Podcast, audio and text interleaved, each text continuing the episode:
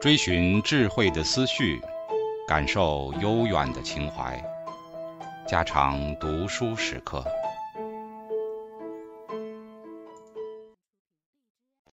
警告：慎入，非专业朗读，听后可能出现且不仅限于挺尸等严重不适，另切勿洗耳，以免污染水源。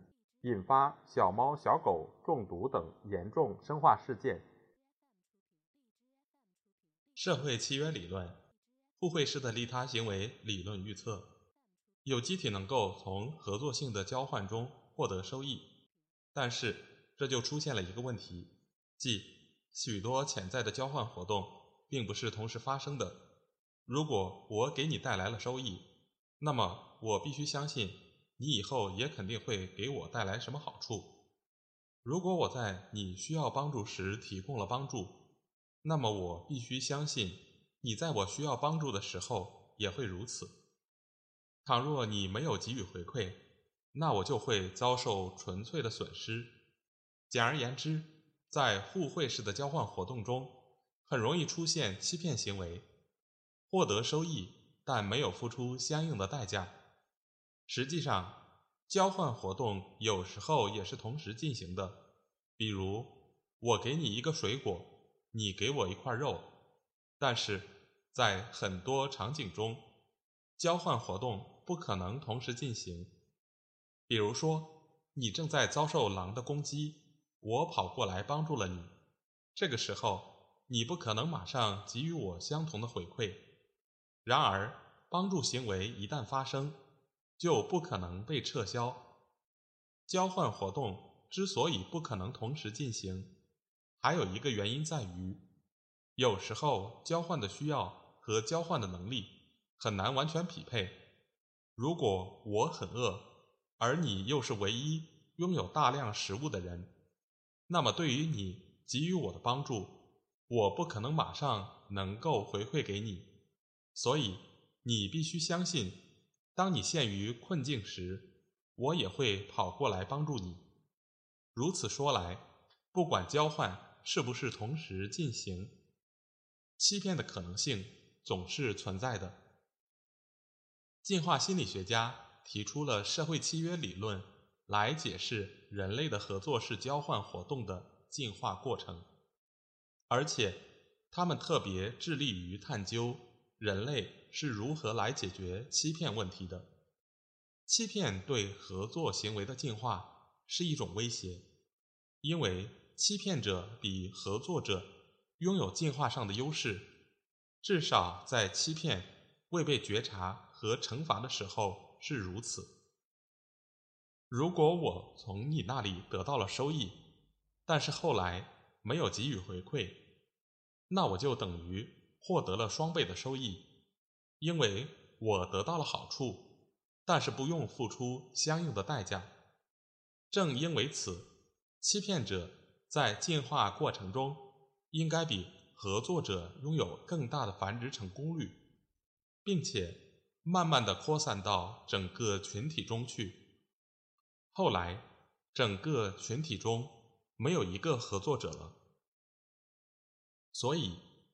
要想互惠式的利他行为得以进化，除非有机体创造出一种能够觉察和避开欺骗者的机制。如果合作者能够识破欺骗者，只和同为合作者的人进行交换活动，那么互惠式的利他行为算是找到了一个立足点，并且慢慢得以进化。同时，欺骗者。则面临一个不利的局面，因为他们未能从合作式的交换活动中获得益处。为了进化出既能促进社会契约关系，又能避开欺骗者的威胁的心理机制，人们必须解决哪些特定的问题？科学家列出了五项认知能力。能力一：识别不同的个体。如果你给我带来了益处，但是我消失在了茫茫人海当中，那么你就很容易受骗。你必须记得我，能够把我和其他人区分开来。识别不同个体的能力似乎是显而易见的，这是因为我们人类太擅长于此了。有一项研究表明，人们对于三十四年未曾见面的熟人的正确在认率超过了百分之九十。实际上，神经学的相关证据表明，这种认知能力位于特定的脑区。如果一个人的大脑右半球的特定区域受损，他会表现出高度特异性的认知缺陷，也就是所谓的面孔失认症。人类也特别擅长从一个人走路的风格来识别不同的个体。总之。丰富的科学证据表明，人类已经进化了精确地识别出不同个体的认知能力。能力二，记住与不同个体的交换历史。这项能力可以拆分成几种不同的子能力。第一，你必须要记住面前这个人在先前的交换活动中到底是一个合作者。还是欺骗者。第二，你要很清楚的知道谁欠你，欠你什么东西，这就需要有一个账目系统来记录你曾经付出的代价，以及其他人从你这里获得的收益。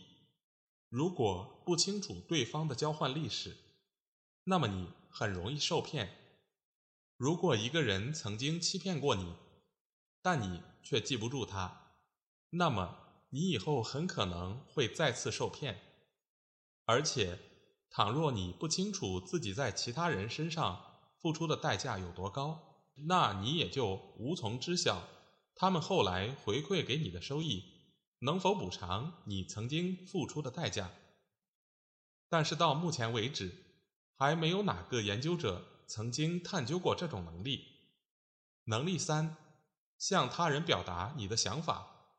如果你的朋友不知道你到底需要什么，那么他如何提供你所需要的东西呢？如果你不知道如何向背叛者表达你的愤怒，那你很有可能再次遭受背叛。比如说，在对黑猩猩的研究中，普斯特和路特保持着一种长期互助关系，以此抵抗其他黑猩猩的攻击。有一次，当路特在追赶 Nicky 时，普斯特为路特提供了帮助。从此，普斯特和路特就形成了互助的关系。但是后来有一次，当 Niki 向普斯特发起攻击时，普斯特朝路特伸出一只手，寻求援助。然而，路特却没有为他提供任何保护，听任他饱受 Niki 的攻击。之后。普斯特马上愤怒地向路特咆哮，拼命地追赶路特，甚至还打了路特。显然，普斯特向路特表达了他的不满情绪，因为当他面临危险时，路特却选择了逃避。尽管黑猩猩的交流方式是非语言式的，但是当我们人类在表达自己的愿望、权利和不满时，我们除了采用表情和行为之外，还可以借助于语言。你欠我的，我需要这个东西，我有权利得到这个东西，以及我想要这个东西等短语，就是我们向他人表达自己想法和需要的方式。能力四，理解他人的需要。能力四和能力三就好像是同一个硬币的两个反面。如果你能够觉察出一个人需要什么以及需要的程度，那么你提供的利益才有可能符合他的实际需求。如果我给你一块肉，根本就没有认识到你一点都不饿，而且拥有充足的食物，那么我提供的利益对你就没有什么价值可言。只有理解了他人的愿望和需要，你才能将你在交换中。所提供的利益最大化，让受惠者对你更加感激。这就意味着人们能够进行市场研究，从而掌握其他个体在交换活动中所特有的偏好、需要和动机。当然，这个命题还有待实际的验证。能力五，能对代价和收益进行表征，而不依赖于交换的具体事物。科学家认为，许多动物的交换活动仅仅局限于少数几种事物，比如食物和性；但是人类交换的事物却数不胜数，比如刀和其他工具、肉、浆果、坚果、鱼、栖息之所、保护、地位、食府、搏斗时给予的帮助、性交机会、钱、吹箭筒。敌军的情报，帮你做学期论文或计算机编程等等。正因为此，科学家认为，进化形成的社会交换机制不可能被预制来表征和买卖具体的事物。我们必须能够理解各种不同的事物，并且在认知层面上以代价和收益来对它们进行表征。在我们人类身上。进化形成的正是以代价和收益对交换的事物进行表征的一般能力，而不是和特别的事物联系在一起的特殊能力。总之，社会契约理论认为，人类已经进化了五种能力来解决社会交换中的欺骗问题，从而确保人们在交换活动中获得成功。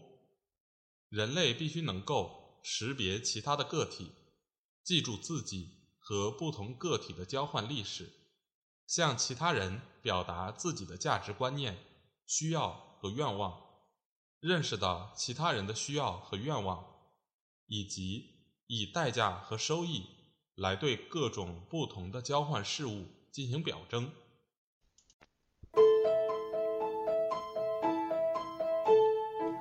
家常读书制作。感谢您的收听。